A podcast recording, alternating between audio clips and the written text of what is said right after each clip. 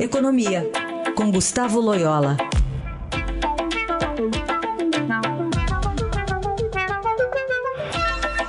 Oi, Loyola, bom dia. Bom dia. Começar falando sobre já as primeiras definições ou sinalizações do governo Bolsonaro para a economia. É, começando pelo casting e quem pode ficar ou não, né? O que pode também dizer muito sobre o que ele vai querer fazer o ano que vem. Pois é, então é, é, essa definição começa agora com a, a, equipe de transição, né, que deve ser é, designada aí oficialmente, começa a ser designada oficialmente essa semana. É, mas, é, enfim, eu acho que os nomes, os primeiros nomes que começam a aparecer aí é, na imprensa são são pessoas aí que têm uma formação bem em linha com o Paulo Guedes, é, uma formação mais assim liberal em política econômica, é, são defensores aí da, das privatizações, é, da abertura da economia, né?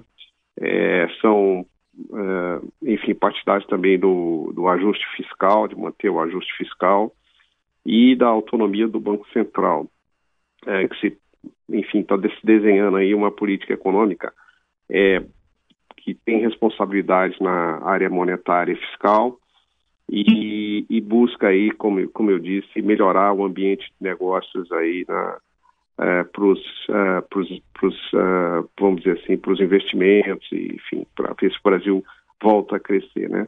É claro que é, não é tão fácil assim, depende das articulações políticas, articulações com outros setores do governo, mas é, aparentemente é, esse é o desenho que a gente deve esperar aí da, da equipe econômica do governo Bolsonaro, né? É, pelo menos é que, é que os passos iniciais estão mostrando. É, o Loyola, o presidente do Banco Central aqui do Brasil, o Ilan Goldfein, é, participou de um evento lá em Israel hum. com economistas Aí destacou que os países emergentes precisam fazer a lição de casa. Começa neles, com, dentro de casa, a lição contra choques externos, que é manter ajustes e reformas. É, primeiro, é por aí, segundo, você vê esses sinais claros aí no atual governo ou ainda tem uma dubiedade? No não, atual é... não, no futuro governo, né? É, não, é por aí mesmo, né? Até porque os países emergentes não têm como influenciar é, de maneira mais é, relevante né, os eventos externos. Então, eles têm que, eles têm que se proteger, eles têm que jogar é, na defesa, e jogar na defesa significa, é, como disse o Ilan, ter as suas economias bem ajustadas, é, seja é, do ponto de vista fiscal, né, é, seja também balanço de pagamentos, principalmente.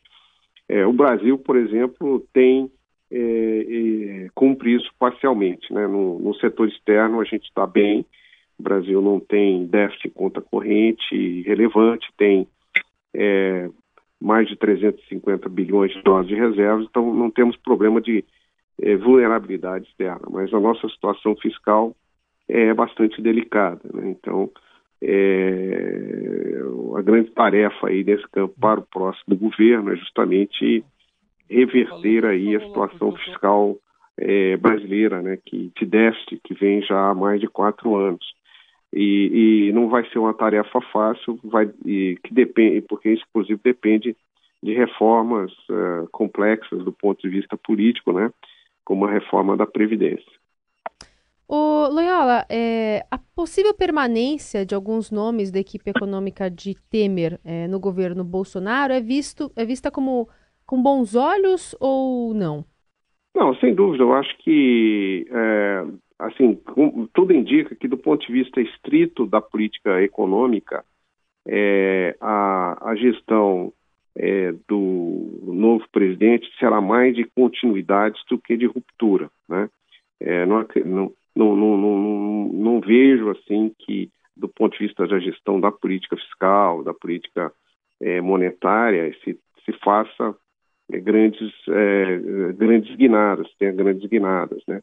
É, o governo Temer, a equipe econômica aí formada pelo, pelo ex-ministro Henrique Meirelles, enfim, é uma equipe que tem também esse, essa, essa vamos dizer assim, esse viés assim, liberal e tal, que é o mesmo que a gente vê na, na, na equipe que está sendo formada pelo pelo Paulo Guedes. Né? Então, é, é, é, mais de continuidade, é mais continuidade que a gente vai ver.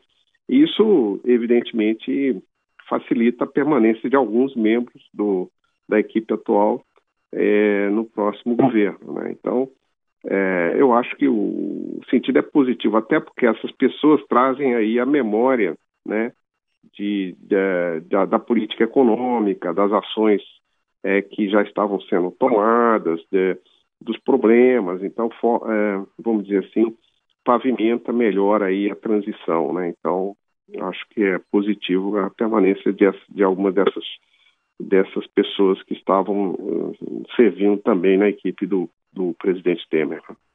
Muito bem. Esse é Gustavo Loyola, que volta na quarta-feira aqui ao Jornal Dourado. Obrigada, boa semana. Boa semana para todos.